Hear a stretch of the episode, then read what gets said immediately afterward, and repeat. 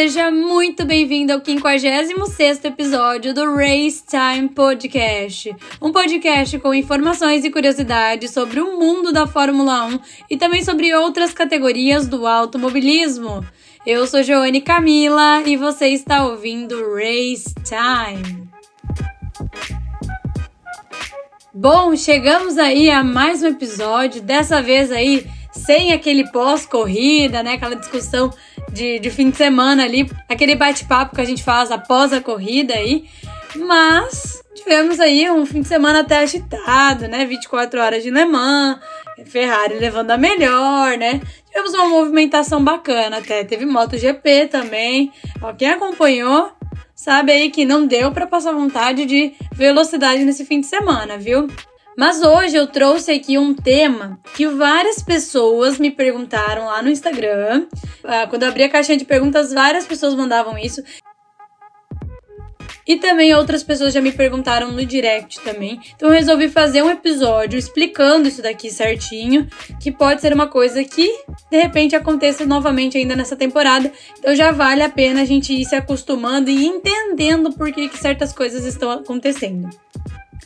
Bom, o tema do nosso episódio, como vocês devem ter visto já aí no título dele, é falar sobre o novo formato de classificação da Fórmula 1. Esse novo formato que eles estão testando até o momento, né? Só testes por enquanto, mas que a gente pode já ver é, que vai gerar uma, uma mudança, talvez, em, nas próximas temporadas.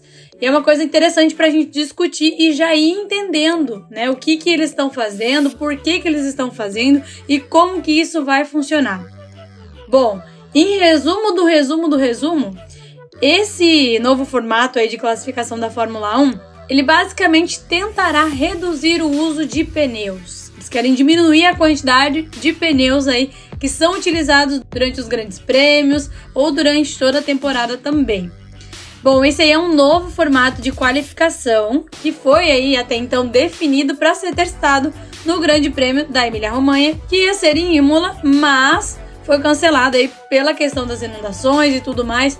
Então não deu para ser testado esse formato aí. Porém, né, uma coisa interessante aqui para a gente comentar é que provavelmente teremos mais fins de semana de Grande Prêmio com esse tipo de teste, porque a Pirelli realmente quer saber como é que isso vai funcionar, se vai dar certo, como que vai ser a reação disso tudo no fim de semana de Grande Prêmio. Bom, vamos lá, explicando, trazendo para a realidade que a gente está agora. Atualmente, os pilotos eles são livres para utilizar qualquer tipo de composto de pneus que eles quiserem durante a qualificação. São eles que escolhem quais pneus eles querem utilizar no Q1, no Q3, no Q2 e também no Q1. Mas assim, embora a maioria deles geralmente prefere aí a borracha macia, pela questão de ter uma aderência instantânea, né? E por ser também a borracha que oferece aí um desempenho mais rápido, é, muitos pilotos acabam preferindo ela. Só que a intenção deles era fazer esse teste em Imola porque eles querem mudar essa situação, mudar essa estratégia aí e dar uma mexida nesse sistema de qualificação. Mas aí já vem a pergunta: por que essas mudanças querem ser introduzidas ou querem ser testadas? Qual que é a finalidade disso? A intenção desse teste, né, que se chama aí alocação alternativa de pneus, é ver se menos pneus podem ser levados para os fins de semana de Grande Prêmio. Essa é a principal finalidade.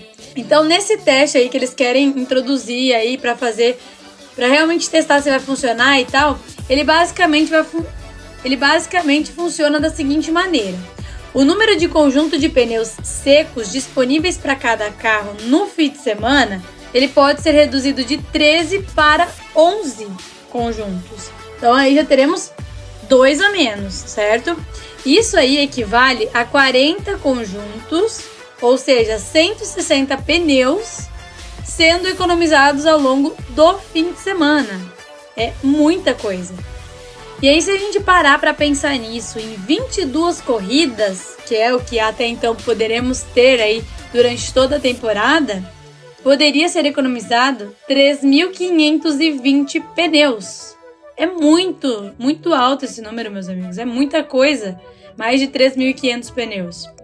Então, basicamente, cada piloto poderia ter aí três conjuntos de pneus duros, quatro conjuntos de pneus médios e quatro conjuntos de pneus macios à disposição aí de cada piloto durante o fim de semana. Isso aí representa um jogo extra de pneus duros e médios, porém a gente vê aí uma redução nos pneus macios, né?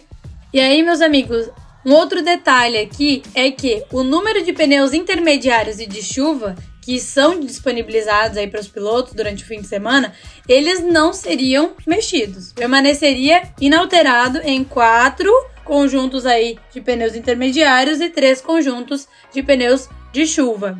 Né? Então, assim, essa seria a ideia, né? Mas como que isso ia funcionar na prática durante a qualificação, Joane? Bom, no Q1, os pilotos eles basicamente seriam forçados a usar pneus duros, né? Que são os que têm a faixa branca. Então fariam todo o Q1 com esse tipo de pneu. Os que avançarem aí para o Q2, que seriam os 15 pilotos mais rápidos, eles poderiam apenas utilizar o composto médio, que são os que têm a faixa amarela. E aí os que chegarem ao Q3, né? Os 10 ali que conseguissem o tempo mais rápido, poderiam usar os pneus macios para fazer as suas voltas rápidas durante o Q3. Então, essa seria a mudança, né? De usar no Q1 os pneus duros, no Q2 os pneus médios e no Q3 os pneus macios. Em relação ao tempo da qualificação, isso aí não muda nada. Então, o tempo de qualificação não muda, continua o mesmo. Então, resumindo aí, essa tentativa deles, igual eu falei para vocês, é realmente economizar pneus. Né? Se a gente fizer a conta aí em toda a temporada, a gente vai ter 46 jogos de pneus a menos, né? Seguindo essa ideia aí da Pirelli.